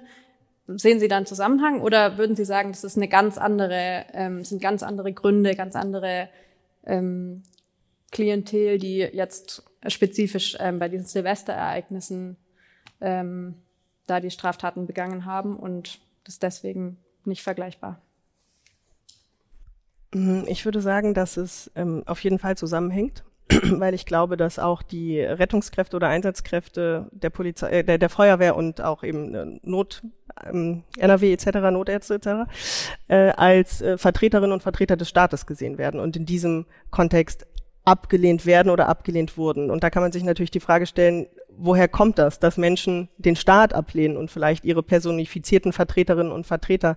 Und da komme ich wieder zu meinem Lieblingswort, nämlich den Desintegrationserfahrungen. Also in dem Moment, wo ich mich nicht mehr als Teil dieser Gesellschaft fühle, vielleicht weil ich fehlende Perspektiven habe, weil ich merke, dass ich äh, nicht so unterstützt werde, wie ich vielleicht unterstützt werden sollte, etc., dann ähm, merke ich auf einmal vielleicht andere werden besser unterstützt als ich, was ich total ungerecht als ungerecht empfinde. Und äh, dann kommen auch noch Leute und sagen mir hier, äh, mach mal die Rettungsgasse frei oder geh mal bitte zur Seite, ich muss das und das machen. Also krieg auch noch einen Auftrag vielleicht von Vertreterinnen oder Vertretern dieses Staates und lehne das aber per se ab. Also das ist jetzt eine total pauschalisierende Erklärung dafür. Aber es gibt ja sehr umfangreiche äh, Konzepte auch dazu, wie Gewalt tatsächlich entsteht. Und äh, Desintegrationserfahrungen außerhalb der Gesellschaft Gesellschaft sind ja ganz häufig Teil davon. Und äh, die Polizei, glaube ich, ist schon lange gewohnt, dass sie dieses in Anführungszeichen Feindbild ist, also dass sie auch diese Ablehnung und diese Gewalt irgendwie ertragen muss. Die neue Qualität, die ich finde auch, die an Silvester deutlich wurde, war halt dieses auch willkürlich gegen Menschen, die halt eigentlich helfen wollen, ähm, vorzugehen und wo dann einfach auch ja ich, also ich aus meiner Warte gar kein Verständnis mehr dafür habe. Also nicht, dass ich Verständnis dafür hätte, dass man die Polizei angreift, generell nicht. Also bitte nicht jetzt hier aus dem Kontext reißen. Aber das, das ist etwas, was schon irgendwie länger bekannt ist, gerade auch an 1. Mai-Demos, Krawallen etc. Aber diese, wird ja immer wieder von dieser Verrohung der Gesellschaft gesprochen, jetzt auch gegen Menschen, die eigentlich explizit wirklich helfen wollen. Das, finde ich, hat eine neue, eine neue Qualität. Und da muss man sich natürlich die Frage stellen, woher kommt das? Aber nur darüber zu sprechen, woher diejenigen kommen oder was der Hintergrund ist, ist meines Erachtens zu kurz gedacht, weil das im Endeffekt ähm, nicht den Kern des Problems ähm, erfasst. Vielleicht nochmal einen letzten Themenkomplex, der ja auch immer für große Polemiken sorgt, ist die Frage, wie sehen Sie das? Gibt es ein Verhältnis von der Geschlossenheit oder Offenheit von Grenzen und dem Anstieg bzw. Abschwächen von Kriminalität? Die Frage habe ich nicht verstanden. Offene Grenzen mehr Kriminalität, geschlossene Grenzen weniger Qualität? Naja, die, die, hm. so eine, also eine Kausalität kann ich nicht erkennen. Was man natürlich feststellen muss, ist, dass einfach äh, im Kontext der Globalisierung und der ganzen Möglichkeiten, die wir mittlerweile haben, auch im, im Schengen-Raum etc. an Reisen, äh, Reise- und Mobilitätsmöglichkeiten natürlich auch ähm, Kriminalität viel besser über Grenzen hinweg sich äh, vernetzen kann. Und wir haben ja vorhin darüber vielleicht auch kurz gesprochen, dass der Austausch innerhalb Deutschlands zwischen den einzelnen Bundesländern von Informationen schon vielleicht so Entwicklungspotenzial nach oben hätte. Wenn man sich das jetzt im EU-Raum anguckt, ist da noch mehr Entwicklungspotenzial. Also das heißt, der, wie funktioniert der Austausch zwischen den einzelnen Ländern? Wie funktioniert die Zusammenarbeit zwischen den einzelnen Ländern?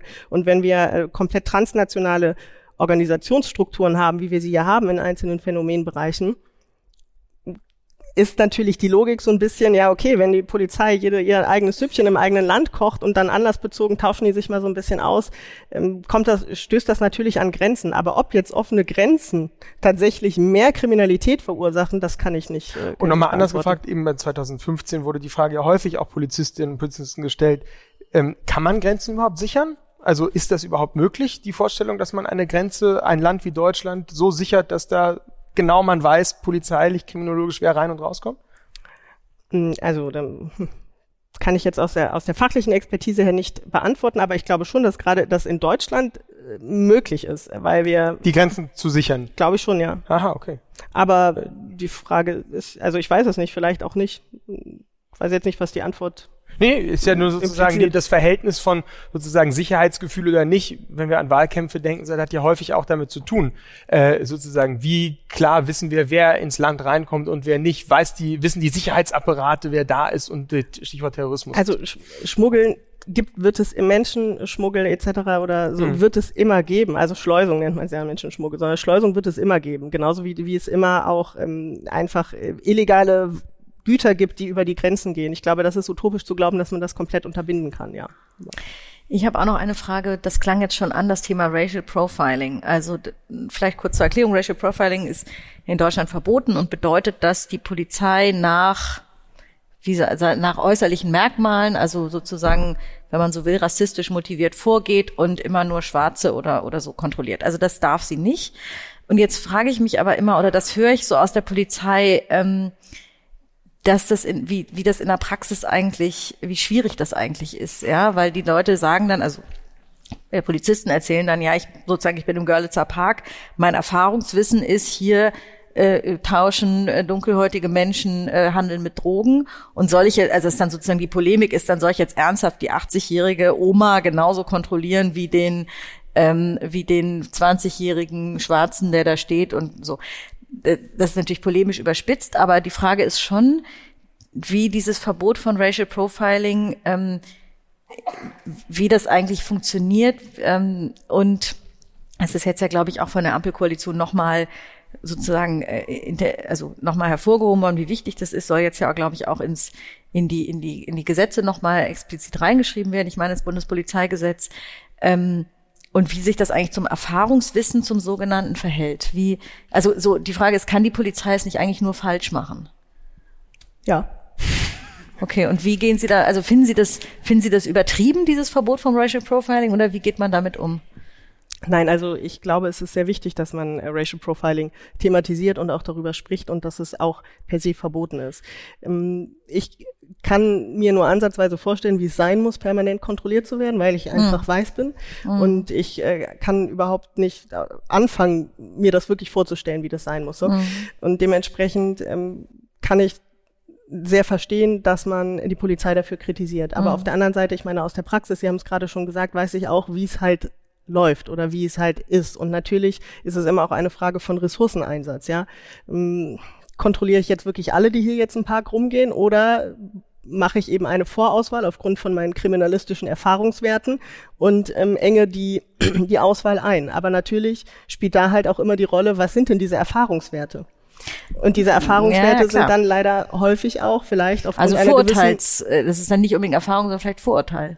Das, nee, das möchte ich nicht unterstellen, sondern es ist mhm. vielleicht auch die Erfahrung, dass immer, dass eine gewisse Überrepräsentanz von bestimmten äh, Bevölkerungsgruppen vielleicht in einem bestimmten Deliktsbereich da sind. Mhm. Und ähm, aber am Ende lässt es sich nach meinem Empfinden nicht wirklich aufbrechen, dieses Problem, weil ja, man könnte natürlich alle Menschen in dem Park kontrollieren, aber dann haben wir wieder Massenüberwachung. So, auch blöd. Dann sind wir auch da, ne? Hier ist eine Frage dazu. Ach so, ähm, äh, ja, genau, erstmal. Ähm, also mein Name, ich sage es nochmal, ist Chun Mei Tan und ich äh, bin natürlich ähm, betroffen von Racial Profiling, ob ich nun am Flughafen stehe oder ob ich in eine Polizeikontrolle gerate oder ob das meine Kinder sind, von denen aufgrund der Vater zwei blond und blauäugig sind, der andere aber auf mich kommt. Ich komme aus zweifach geflüchtete Familie. Meine Großmutter war eine deutsche Jüdin, die sozusagen geflüchtet ist von Deutschland ins Ausland. Ähm, und natürlich sind diese Diskussionen, wenn man jetzt, wenn ich um mich herum schaue und das Gefühl habe, ich bin die einzige, mehr oder weniger im Raum, ähm, die klar und deutlich über Racial, Racial Profiling sprechen kann, ist diese Diskussion bitter. Ich verstehe sie, aber es ist bitter. Es ist bitter zu sehen, tja Mädchen, du hast Schlitzaugen, du hast schwarze Augen, du kannst noch so gut Deutsch sprechen, hm? Ist dein Problem, ist dein Problem, dass du bei jeder Polizeikontrolle erstmal geprüft wirst, dass du an jede Grenze geprüft wirst. Und das ist natürlich etwas, und davon haben Sie von vornherein auch gesprochen. Natürlich, wenn man diese, dieses Gefühl hat, wenn man mich nicht hier haben will, dann kann ich mich auch danach verhalten, dass ich nicht hier bin. Und das muss, das darf man nicht vergessen. Und wenn man jetzt von Neukölln spricht und Silvester, weil das war gar nicht nur Neukölln, das ist auch so hm, interessant, hm. es ist immer nur von Friedrichshain und Neukölln die Rede. Aber wenn wir davon reden, dann sind es, dann sind es Täterprofil, sind Männer zwischen 15 und 40, die ihre eigene Mütter, ihre eigene Kinder und alle die, die in diesem Dorf, die in diesen Bereichen wohnen, die auch häufig keine deutsche Staatsbürger oder zumindest keinen Hintergrund haben, auch Opfer sind. Sind nicht nur weiße, blauäugige Menschen, die sagen, ich bin jetzt von irgendeinem äh, ausländisch hintergründlichen Menschen Opfer geworden. Nein, die Menschen selber werden alle Opfer.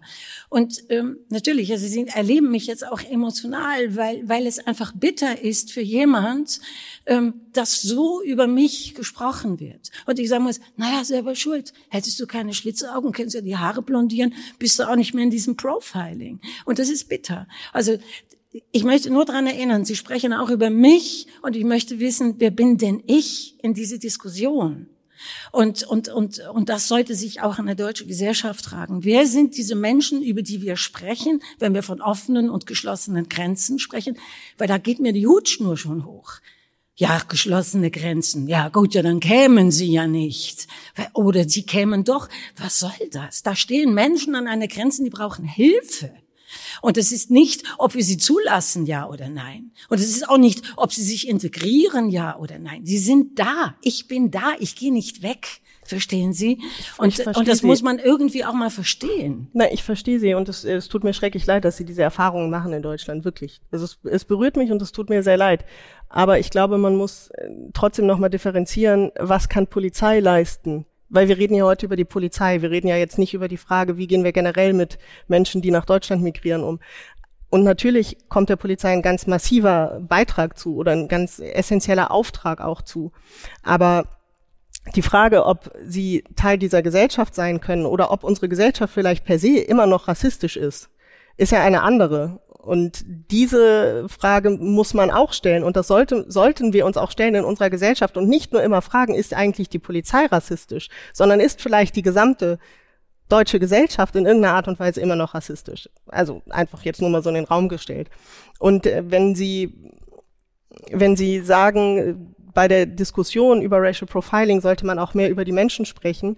Da gebe ich Ihnen recht. Allerdings wird das in dem Kontext der, ähm, der polizeilichen Diskussion oder jetzt in der politischen Diskussion ähm, zu komplex. Wir müssen uns ja darauf beschränken, wie kann man dafür sorgen, dass Polizei bestmöglich rechtmäßig arbeitet. Und da können wir natürlich nur angucken, wie können wir die Gesetze so machen, wie können wir unsere Kolleginnen und Kollegen so ausbilden, dass die das bestmöglich machen und halt darum wissen. Und in diesem Kontext, wenn wir bei der Aus- und Fortbildung sind, da müssen wir natürlich da, darauf ähm, abzielen, dass auch klar wird, was durch Racial Profiling passiert, was den, was den Betroffenen passiert, wie sich das anfühlt. Und da können wir vielleicht ansetzen. Aber ich glaube, in dem Gesamtdiskurs jetzt, ob Polizei Racial Profiling betreibt oder nicht, können wir, glaube ich, die Individualschicksale überhaupt auch gar nicht, auch nur angemessen, wirkungsvoll und sinnvoll ähm, adressieren. Aber ich habe die Hoffnung und ich weiß das auch, dass das im Bereich der Aus- und Fortbildung passiert und ich hoffe, dass das auch flächendeckend in Deutschland passiert. Das ist ein Teil der Aus- und Fortbildung, oder? Dieses Training, kein Racial Profiling, Antidiskriminierungstraining und so weiter mittlerweile, ne?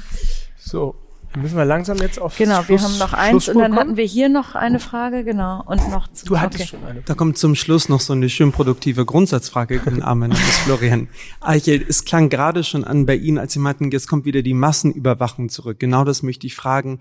Eben, so wie ich die Diskussion beobachtet habe, gibt es zwei Überforderungserfahrungen, äh, zwei Überforderungserfahrungen in der Polizei. Zum einen die fachliche Kompetenz. Ein Polizist muss gleichzeitig Zahlwahl-Spezialist äh, sein und in Gendersprache sensibilisiert und nicht Racial Profiling, auch wenn der Common Sense ihm sagt. Andererseits muss er auf hoch individualisierte Gerechtigkeitsanforderungen sensibel reagieren. Das heißt, die Idee eigentlich des individualverantwortlichen Polizisten scheint mir nicht mehr ganz zeitgemäß zu sein. Meinen Sie, dass China die, das ja die Individualverantwortung des einzelnen Polizisten zurückgenommen hat zugunsten einer mechanisierten Generalüberwachung? Meinen Sie, dass das die Zukunft ist? Alter, okay. China jetzt. nein. ja, genau, nein. Also ich äh, Nein, auf, auf gar keinen Fall. Also ich denke, die, die Individualverantwortung sollte hochgehalten werden und da müssen wir investieren, da müssen wir auch weiter ähm, ja möglichst insbesondere in die Aus- und Fortbildung investieren unserer Kolleginnen und Kollegen und es wird aber auch getan. Ja. Bestmöglich darauf vorzubereiten, ja. Gibt noch eine Ja, ich habe jetzt verstanden, es gibt nicht mehr so viele Wortbeiträge heute Abend, aber welches Schlagwort mir gefehlt hat, ist die zunehmende und auch nachweisbare Ungleichheit in der deutschen Gesellschaft, weil das Thema ist ja, wie kriminell ist Deutschland? Und wir haben ja auch schon festgestellt, dass nachweisbar ist, dass so kriminell ist Deutschland eigentlich gar nicht, aber uns teilt ja irgendwie alle so ein Störgefühl, dass wir heute Abend hier sind, weil sonst wäre das Thema ja eigentlich langweilig. Und ähm, ich frage mich, also Sie haben es ja auch ein bisschen gesagt, ne, wie ist eigentlich die, oder Huhn und Ei, wo fängt's an? Ist es nicht eigentlich die Ungleichheit? Ich bin arm, ich bin in einem Viertel mit beengtem Wohnraum. Mit beengtem Wohnraum muss ich rausgehen, um was zu erleben, weil ich kann es vielleicht gar nicht in meinem, meiner Heimstätte haben, so wie es vielleicht andere Leute haben. Und es ist angeklungen, aber ich glaube, ich hätte es gerne so, vielleicht das so, was auch ein Faktor für eine Verrohung von der Gesellschaft sein kann, wenn man das Gefühl hat, es ist eigentlich von Anfang an unfair. Und da geht es gar nicht nur um, wie kann ich mich in der Gesellschaft entwickeln, sondern da sind auch so Faktoren, wer erbt in Deutschland, wer startet wie ins Leben, wer kann sich in dieser Stadt noch Wohnraum überhaupt leisten in zentralen Ecken. Ähm, ist jetzt, ich versuche es auf, weiß nicht, ob ich es auf eine Frage kanalisieren kann, gerade nicht, aber ich glaube, das hat mir gefehlt und wäre vielleicht auch anknüpfend ein bisschen zu Ihrem Wortbeitrag. Also man kann da jetzt so viel fachsimpeln, aber irgendwo ist ja so ein emotionales Störgefühl da und irgendwie wird's nicht, also heute wurde es für mich nicht aufgelöst. So. Ja, ähm, also was ich sagen kann, ist, dass natürlich die, die ein, eine zunehmende soziale Ungerechtigkeit per se auch zu verschiedenen ähm, Entwicklungen innerhalb einer Gesellschaft führt, die auch Kriminalität bedingen kann. Punkt. Also das heißt, äh, wir haben eine Polarisierung der Gesellschaft, wie man so schön sagt. Wir haben ähm, im Herbst dieses Jahres immer wieder vom heißen Herbst gesprochen. Es gab jede Menge Analysen dazu, was für ähm, Ausschreitungen etc. erwartet wurden. Gott sei Dank ist nichts passiert. Volksaufstände wurden erwartet. Also natürlich ist eine zunehmende Inflation und auch ein Auseinanderdriften der Schere von Arm und Reich ähm, etwas, was Kriminalität massiv bedingt. Und damit einhergehend eben auch mein Lieblingswort Desintegrationserfahrungen, weil eben Menschen nicht mehr teilhaben können, weil sie vielleicht sozialen Status verlieren, weil sie feststellen, sie werden niemals teilhaben in dieser Gesellschaft etc. Und das führt zu Gewalt und das führt natürlich auch zu Kriminalität. Und das ist, ähm, glaube ich, das, was wir einfach als, als Grundrauschen mitnehmen können. Also das ist einfach die Grundlage auch dessen, was gerade passiert in unserer Gesellschaft, dass wir so viele neue Delegitimierungs ähm, Gruppen haben, die irgendwie den Staat nicht anerkennen, sei es ähm, Querdenker, sei es irgendwelche QAnon-Menschen, Incels, die Frauen ähm, hassen etc. Also diese ganzen Zersplitterungen von Menschen, die irgendwie unsere freiheitlich-demokratische Grundordnung auch nicht mehr akzeptieren, haben natürlich irgendwie auch was damit zu tun mit Frustrationserfahrungen und dass sie sich nicht mehr Teil von dieser Gesellschaft führen, aufgrund welcher Ressentiments auch immer.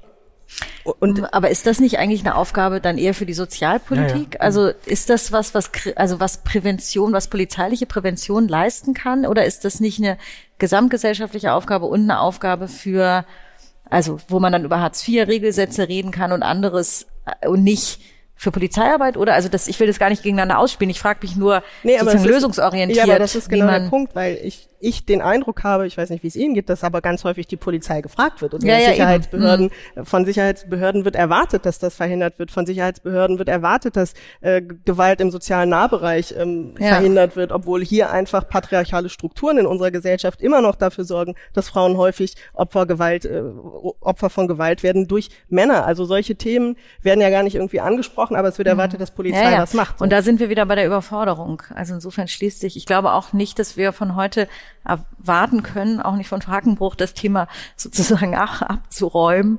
Äh, es geht mehr um Fragen aufzuwerfen. Wir haben auch noch Fragen im Raum. Jetzt frage ich mich, ähm, ob wir äh, noch äh, Zeit und Geduld haben. Ja, dann würde ich sagen, machen wir noch zwei. Gut, noch ja. zwei. Wir hatten, wer gehen will, geht. Genau, ja, genau.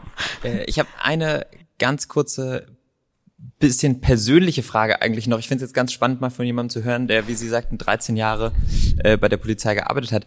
Was ist denn der Effekt fürs Privatleben? Also vielleicht auf der einen Seite positiv, was ziehen Sie aus Ihrer Arbeit im Persönlichen, was wirklich nur, man nur als Polizist, nur als jemand in dieser Institution äh, ziehen kann, aber vielleicht auch negativ, also äh, mein Cousin hat irgendwie lange äh, in einer Antiterror-Einheit gearbeitet, der wollte dann mit mir nicht mehr auf den Weihnachtsmarkt, weil er sagt, hm, ich fühle mich da immer ein bisschen unsicher. Und seit er da nicht mehr arbeitet, geht er mit mir da wieder gerne hin. Also gibt es auch so Bürden, die man dort äh, ja vielleicht aus diesem, aus diesem Job so mit nach Hause nimmt. Äh, natürlich, also je nachdem, in welchem Bereich Sie arbeiten, ist das natürlich extrem belastend. Und ähm, dieses, äh, man geht nach Hause und lässt alles irgendwie im Büro, ist, es gibt Menschen, die das können. Ich kann das tatsächlich auch nicht so gut. Aber es ist ähm, natürlich identifiziert man sich ja auch sehr stark damit. Ne? Man macht ja irgendwie neun Tage am Tag oder was weiß ich wie viele Tage, äh, Stunden am Tag nichts anderes, neun Stunden am Tag. Und äh, das ist natürlich großer Teil irgendwie auch am Ende der Identität.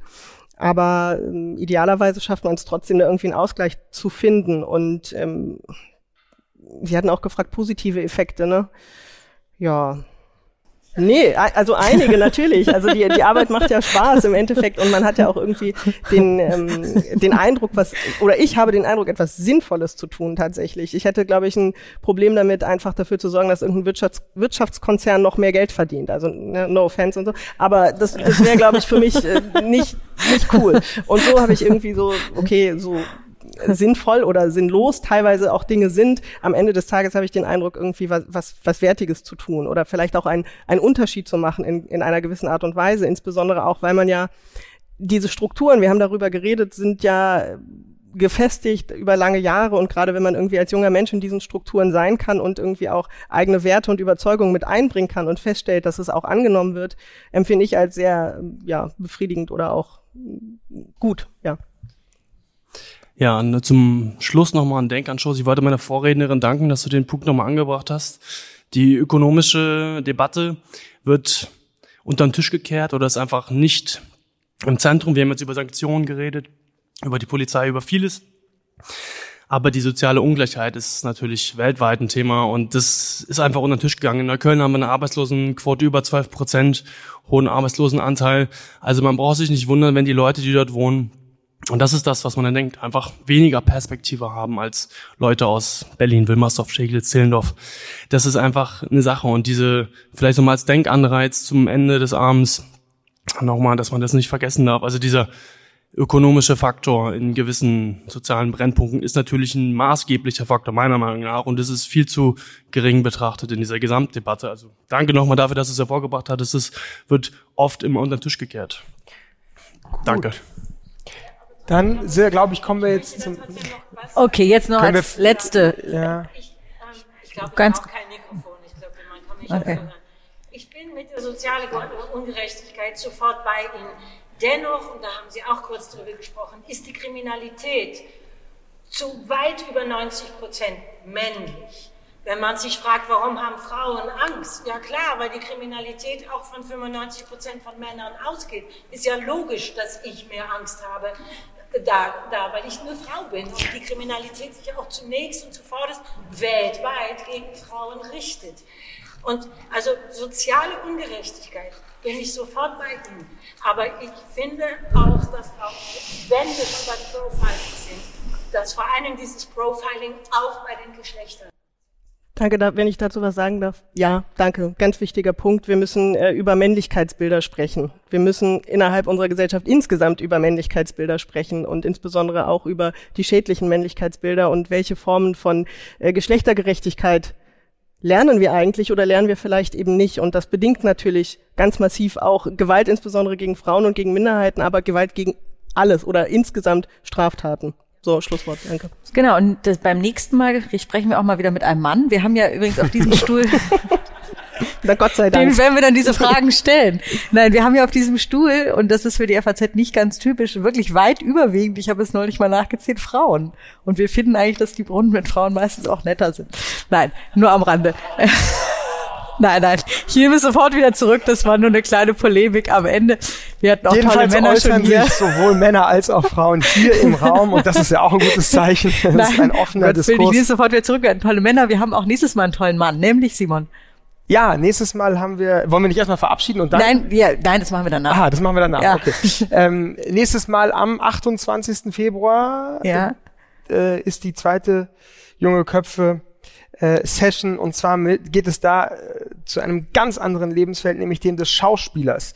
Äh, da haben wir Dimitri Schad hier, ähm, vielleicht den einen oder anderen vom Maxim Gorki Theater noch bekannt und äh, ein wunderbarer Film- und Theaterschauspieler, der mit uns sprechen wird über die Frage, was Schauspiel Was ist Männlichkeit, oder? was Schauspiel, was Männlichkeit, aber sozusagen in der Frage der Rollenzuschreibung, kann ein Mann eine Frau spielen, kann ein Mann ein ähm, ein Nicht-Deutschen spielen, obwohl er Deutsch ist und diese ganzen Debatten der Identitätspolitik werden wir sicherlich auch mit ihm besprechen. Genau, und die Wo wir kündigen schon mal an, im März haben wir dann auch einen sehr prominenten Mann, ähm, nämlich Sebastian Kurz. Allerdings nicht hier, dann Allerdings nicht hier, sondern in. Frankfurt, aber trotzdem auch da jetzt also zwei Männer. Ähm, vielen Dank, Frau Hackenbruch. Das war toll, dass Sie da waren. Dankeschön ähm, für die Einladung. Ich fand es eine sehr lebendige Diskussion. Vielen Dank wieder an die tollen Wortmeldungen, Beiträge, Kommentare, dass ihr und Sie das wieder so lebendig ähm, gemacht habt. Ich glaube, wir haben, also ich habe jedenfalls, obwohl ich mich mit dem Bereich ja häufiger befasse, viel gelernt. Vielen Dank. Schön, dass Sie so irgendwie ähm, praktisch und aus Ihrem Leben erzählt haben. Dass die Ermittlerin, die sonst immer Fragen stellt, heute mal Fragen beantwortet. Das habe ich Ja, gemerkt. Das war schon Genau. Vielen Dank. nicht mehr Mittlerin. Danke auch. Vielen Danke. Dank.